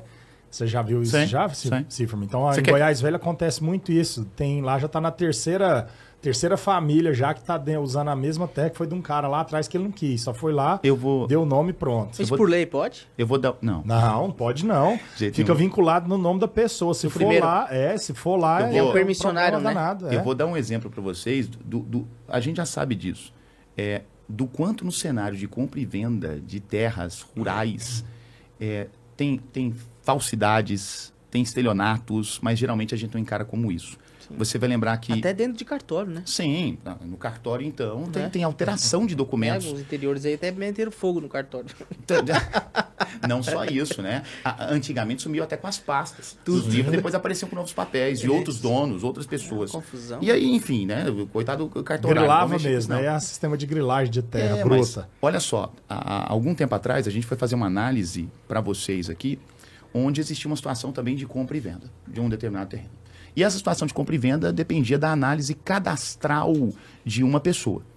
Na hora que a gente foi fazer a análise cadastral de uma pessoa, a gente chegou à conclusão de que ela tinha vários processos. A gente usa muito esse exemplo. E esses vários processos que tinham, todos os processos eram de índole civil. Quer dizer que ele não tinha nenhum processo criminal. Certo. E todos os processos de índole civil aparentemente estavam perfeitos. Perfeitos. Era um processo de execução, tinha um acordo, tinha alguma coisa. Mas o que, que aconteceu? A análise daqui exige muito mais do que olhar a existência de processos. Você tem que analisar dentro dos processos para ver o que está acontecendo. Na medida em que a gente assumiu o compromisso de ler cada um dos processos, a gente percebia que chegava ao final deles e a pessoa não fazia acordo. Na verdade, ela fazia o acordo e descumpria as condições do acordo. Quando ela descumpria as condições do acordo, até que alguma coisa fosse feita fora daquele panorama, até que alguma coisa fosse sinalizada como fraude, não acontecia, porque os advogados que estavam atuando ali eram todos do Seara mesmo, cível, uhum. e estavam ali, ah, agora não deu certo a execução, o que, que a gente vai fazer? Ah, vai fazer aquilo. Não. Se eles tivessem notado que em várias ações diferentes de execução, a pessoa firmava acordos, depois descumpria as cláusulas, você tem ali elementos suficientes para demonstrar um estelionato, demonstrar uma mentira, demonstrar um falso nós chegamos até vocês e falamos assim, ó, tem uma condição de risco muito grande, porque esse cara não cumpre nenhum acordo que ele faz. É Isso é mentira. Além de outros dados que a gente foi colhendo dele. Eu falei, aparentemente ele parece um cara muito bem sucedido, tá mostrando avião e tudo mais, mas ele é um candidato a falsário. É porque ele ainda não foi acusado de crime, Entendi. mas ele é um criminoso. Esse cara é um criminoso, ele faz isso. E não fizemos Aliás, isso foi muito benéfico para a pessoa que nos contratou, porque a gente estava intermediando isso, não foi? É, porque ele ia vender a fazenda dele e recebeu um pedaço, né, um 30% de entrada e nunca mais recebeu o restante. Exato. O cara ia tomar posse e ia vender a fazenda. E como nós mostramos todo um relatório baseado nisso, né, ou seja, nos riscos que ele estaria correndo, acabou que o negócio não foi satisfeito por mais que quiséssemos. E ele me deu um ovelha no final. Oh, que maravilha. e já partindo já para a segunda fase da nossa, da nossa entrevista já, né? E esse episódio de hoje é muito interessante porque vai tirar várias dúvidas nossas e dúvidas que você tem aí. Cifra, é, é, às vezes as pessoas têm muita dificuldade com sucessão familiar. As pessoas entram, é, ficam com medo de fazer, né? As pessoas falam muito nisso, mas isso é feito da forma certa. O que é que você pode falar para nós hoje aqui?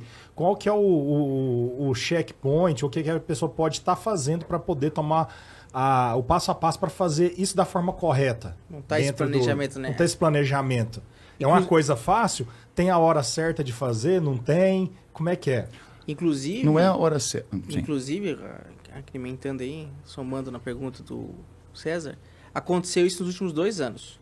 Sim. Por conta da pandemia, muita gente perdeu pai, mãe, avó, eram os patriarcas, matriarca da família, certo? Não teve esse planejamento sucessório. Sim. porque não é algo comum, certo? E as pessoas começaram a receber fazendas não só com problema, né, jurídico, de dívida, mas também fazendas que já faturam. Negócio de 90, 100 milhões de reais Pensa. por ano. Imagina você receber, ó, herdeiro, seu pai morreu, mas você tem que tocar o negócio aí. E não tem esse Não, e não é só isso. Vai ter o inventário aqui, você vai ter que pagar uma fortuna em tributação. Fortuna. É uma fortuna, porque é. você está entendendo. Você está olhando para os 100 milhões lá de ativos, falando, nossa, que maravilha e tal. Mas você tem noção que isso aí vai ser transferido para você e que você tem que arcar com um ônus absurdo? TBI Sim. tal. Então, como é que é, faz isso aí? Como é que esse planejamento Então, é, eu, eu fico Como sair desse né? imposto milionário? Sair desse imposto é se prevenir. É se prevenir. Os produtores que estão nos ouvindo agora, eles têm que entender com muita seriedade que assim como eles se preocuparam e se preocupam ainda com a família deles, com a distribuição, de como é que eles estão, assim como ele se preocupa com a terra dele, se está produzindo ou não, assim como ele se preocupa com as, com as medidas e as perspectivas relacionadas ao contrato e o que ele está fazendo em relação às pessoas que estão trabalhando com ele, ele tem que se preocupar com essa questão sucessória. Tem muito empresário e muito produtor que pensa assim: ó, oh, estou deixando tanta coisa para os meus filhos, mas ele está esquecendo de pontuar os problemas que você está deixando para os seus filhos, o problema que você está deixando às vezes para sua esposa. A sucessão, é, é, no caso patrimonial aqui, e que diz respeito a um empresário, enfim, falecer ou algo do gênero, ela leva em consideração o fato de você já, desde já, definir perspectivas de separação desse patrimônio. Inclusive, você pode fazer antecipação em vida. E que você... é uma sugestão sua. Antecipação em vida. Isso aí existe demais, demais. Com o empresário, o dono sendo usufrutuário daquelas condições. Qual que é o problema? Uhum. Ele vai separar, ele tem uma grande área. Aquela área produtiva, é, ele pode produzir ela em três blocos, porque tem três filhos. Tem. Vai manter aquela mesma área, então, na mesma dimensão, para os três filhos? Vai. Então, ó, tô repassando para vocês. Eu sou usufrutuário disso. Enquanto vida eu tiver, eu vou ficar explorando isso economicamente, mas acabou, acabou. É de vocês. E vocês não têm que arcar com esse ônus. Nós estamos vendo muito também, e algumas pessoas falam, ah, é modinha, não é modinha, a questão das holdings. Sim. E eu falo holding rural, Sim. né? que tem sido uma maneira que as famílias têm encontrado para blindar o seu patrimônio das intempéries relacionadas, por exemplo, a essa questão da sucessão. Não só a sucessão, mas execução e outras coisas que podem ir sobre o seu patrimônio pessoal. A gente tem que entender que o pessoal que produz, eles estão dentro de um nicho social que muitas vezes não se preocupa com isso. Verdade. O cara tá lá, então o que, que ele tem? Aquela mãe e aquele pai que foram lá, colocaram a mão na terra, ganharam dinheiro, então eles não dão conta de pensar desse modo. Se você chegar perto deles e falar assim, ó, oh, você tem quantos membros da sua família e tal? Vamos montar uma estrutura aqui, uhum. onde vocês vão ser uma espécie de PJ, certo. sabe? E dentro dessa estrutura, vão passar a afetar patrimônios, trazer patrimônio aqui para dentro, tirar esse patrimônio da sua pessoa física, Sim. porque a pessoa física, e é isso que eu queria explicar para vocês, Sim. a pessoa física do produtor rural, ela usufrui de certas isenções e certas facilidades que dá para ela a impressão de que fisicamente, atuando com o seu capital, é melhor e mais rentável. Ela tem essa, essa perspectiva. Em questão de produção, é. mas a questão de patrimônio é diferente. Nunca. Uma questão patrimonial é totalmente diversa. Então, o que ela deveria fazer? De duas, uma. Ou fazer o critério de antecipação, ou pensar seriamente nessa questão da holding. Então, eh, orienta aí o papai e a mamãe, Sim. que está ouvindo, que é dono da fazenda, porque a gente recebe toda hora, né, esse problema aqui dentro. Pai, mãe, sabe o que a gente recebe aqui dentro? Os Herdeiros, brigando, não sabendo o que, que é que eles fazem com o ideal produtivo de uma fazenda, ou às vezes deixando de ter exploração, deixando de manter todo aquele potencial entre os irmãos, porque não sabem como é que vão gerir o negócio, não só gerir o negócio, mas como é que eles vão fazer para separar aqueles bens. Você tem que pensar nisso desde já. Você que tem um patrimônio suficiente, que está todo feliz aí, cuidando da sua família, dando conta desse impacto desde a época da Covid, pensa nisso agora. O Alex acabou de falar. Assim que aconteceu a questão da Covid, várias pessoas perderam pais e mães. E até hoje, até hoje, é. às vezes perderam no início, até hoje se encontra uma situação que não está muito bem regulamentada. Processo de inventário são 10, 15 anos. 10, 15 anos. E se não entrar em acordo. E a gente não vai conseguir acordo. A gente não vai conseguir acordo, porque às vezes um filho era mais próximo Pensa do pai. Pensa uma família com 10 filhos. Você não consegue. Filho que trabalhou né? mais. Você não consegue. Então é muito importante você ter essa sucessão patrimonial, e, e, pelo menos uma análise. Sabe, você não precisa optar por um ou outro lado de maneira categórica procura uma pessoa de sua confiança, senta aqui, procura o pessoal do Hub, senta com a gente, fala assim: o que, que eu posso fazer? Nós vamos dar várias opções de logística, inclusive com acompanhamento da contabilidade. Sim. Porque não adianta o jurídico ficar falando aqui de holding se você não vê lá no ponta do lápis Como ali quanto ser, é né? que isso está dando para você, entendeu? Sim. Em termos percentuais. Tá bom? Top é, demais. É engraçado, assim, porque a gente falou de hold, realmente o pessoal às vezes fala que é moda e tudo mais. Tem algumas pessoas que falam que não é interessante. Sim. Né? Igual você falou, às vezes fazer essa sucessão já logo ali antes, tra transmitindo para a pessoa para as dívidas. Mas é, tudo fecha em ter o profissional certo para fazer isso, né, Cícero? Sim, é igual eu falo pro, pro, pro Alex, né? É igual, por exemplo, quando vocês nos procuram aqui e você fala basicamente o seguinte, Cifma, é, eu quero fazer uma, uma, uma sucessão, né? Eu quero, enfim, fazer um planejamento sucessório. Como é que vai fazer? Vai estar sentado em uma mesa com você, com um especialista específico nesse campo. A gente vai pontuar quais são os pontos, quais são as questões mais controversas relacionadas à sua família, vamos ver quais são os membros e tudo mais. E a partir daí nós vamos dar para você uma conclusão. Essa conclusão que a gente dá a você é uma conclusão que é aperfeiçoada a partir daqui, mas que você pode levá-la para qualquer lugar. Lógico. Sem constrangimento, sem problema sim, nenhum. Sim. Não tem problema. As consultas elas são feitas para serem levadas. Inclusive é algo que eu converso é, às vezes com o pessoal aqui do Hub, que o, o advogado que tem receio de fazer uma consulta escrita é porque às vezes ele tem de receio de ter exposta a sua conclusão com uma conclusão inadequada. Por quê? Porque você pode ter um pensamento diferente do meu, mas não tem como você dizer que a conclusão é inadequada. Você pode Lógico, falar que é uma das possibilidades. Sim, certo. Sim. Então, é isso que a gente tenta fabricar aqui no Hub.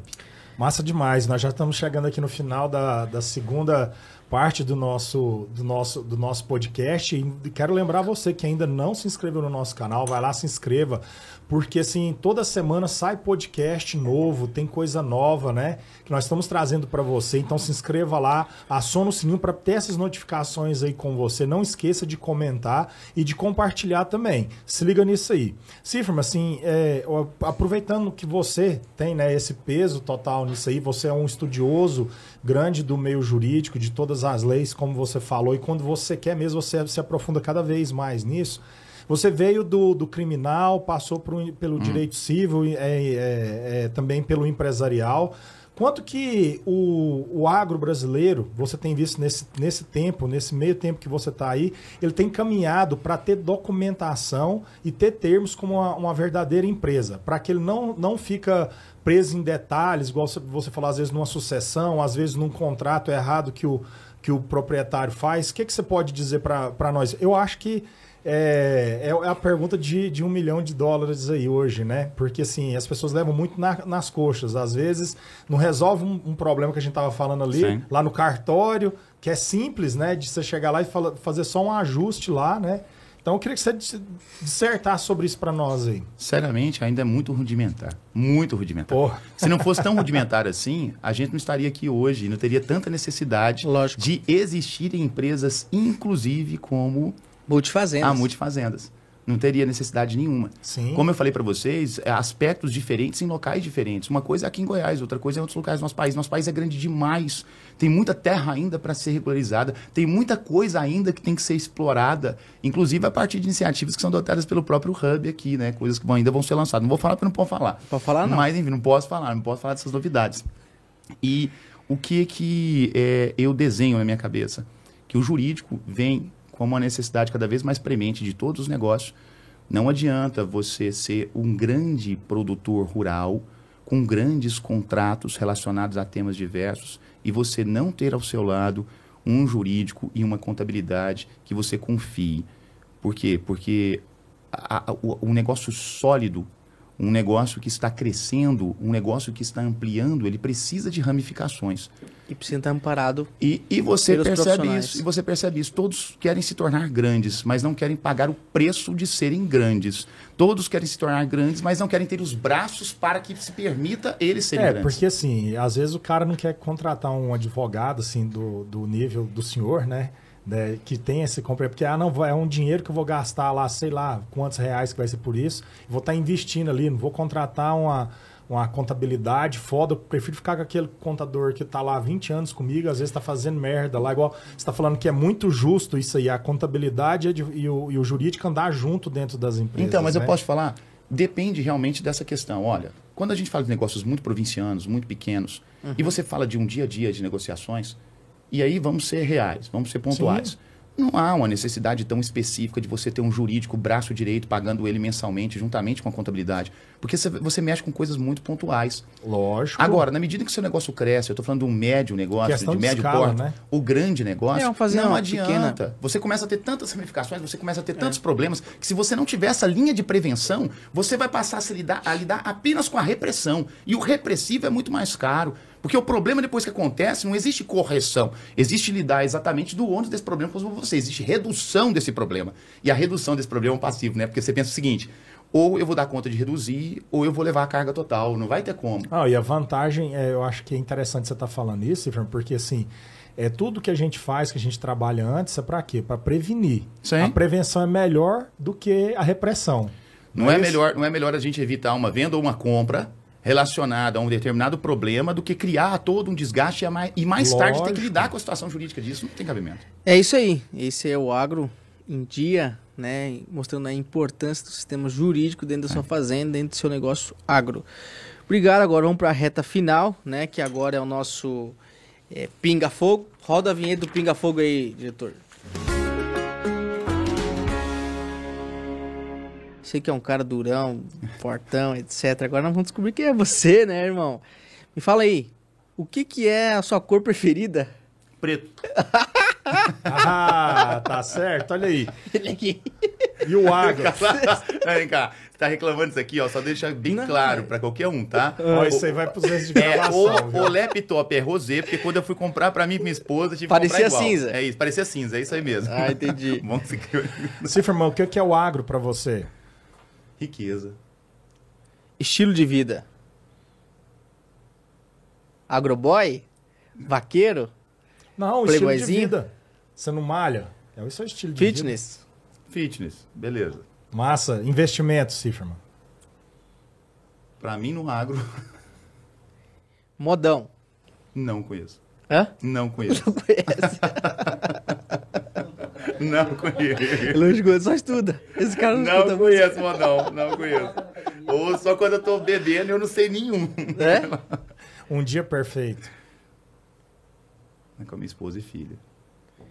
Um corte de carne que você gosta? Picanha. O que, que você faria com 10 milhões de dólares no bolso de investimento? Iria ser sócio do Alex. Esse aí. E você, Cezinha, faria o quê? Cara, eu contrataria, né, um advogado, a Cifra, advogados, para poder estar tá junto comigo, para não deixar errar e não cair em ciladas, né? Porque eu continuaria investindo no agro, vendo essas possibilidades, né, para poder trabalhar e crescer mais, alavancar o meu negócio. Eu ia comprar um monte de fazenda embaraçada, cheia de problema jurídico, e ia contratar o CIP para poder resolver esse problema. e assim a gente termina mais um Agro em Dia podcast. Nós não somos os melhores, mas nós fazemos diferente, então por isso não deixe de estar conosco. Ciferman, muito obrigado valeu, por a gente estar aqui. Eu queria que você fizesse suas considerações finais aí, deixa o seu arroba também para as pessoas mais uma vez. Obrigado aos caríssimos que nos assistiram. Saibam que o Hub do Agro está aqui com uma série de parceiros para atendê-los, tá? Estamos à disposição e não tem essa não, tá? Pode ligar fim de semana, apesar de que sexta-feira, meio-dia, a gente mente que para tudo, é. é mas não é nada não. A gente continua trabalhando, continua em prol do nosso cliente, do melhor negócio. Estamos com vocês. É isso aí, obrigado, irmão, mais uma vez. Um abraço para a turma da Multifazendas. E é isso aí, foi mais um Agro em Dia. Toca o berrante aí.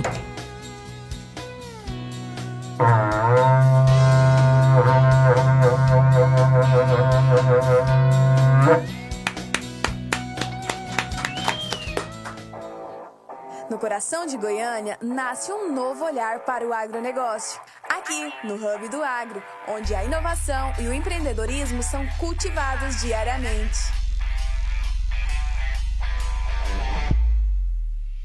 Um lugar onde cada insight tem potencial de negócio. E a cada contrato assinado também dá origem a grandes amizades. Não poderia ficar apenas na cidade ou aqui no campo.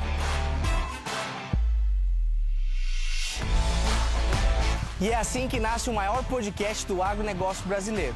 Porque a nossa estrutura vai aonde o agro acontece. Porque nós somos da terra e é aqui que a gente quer estar. Personalidades que você já conhece, mas de uma maneira como você nunca viu. Tudo isso aqui no Agro em Dia.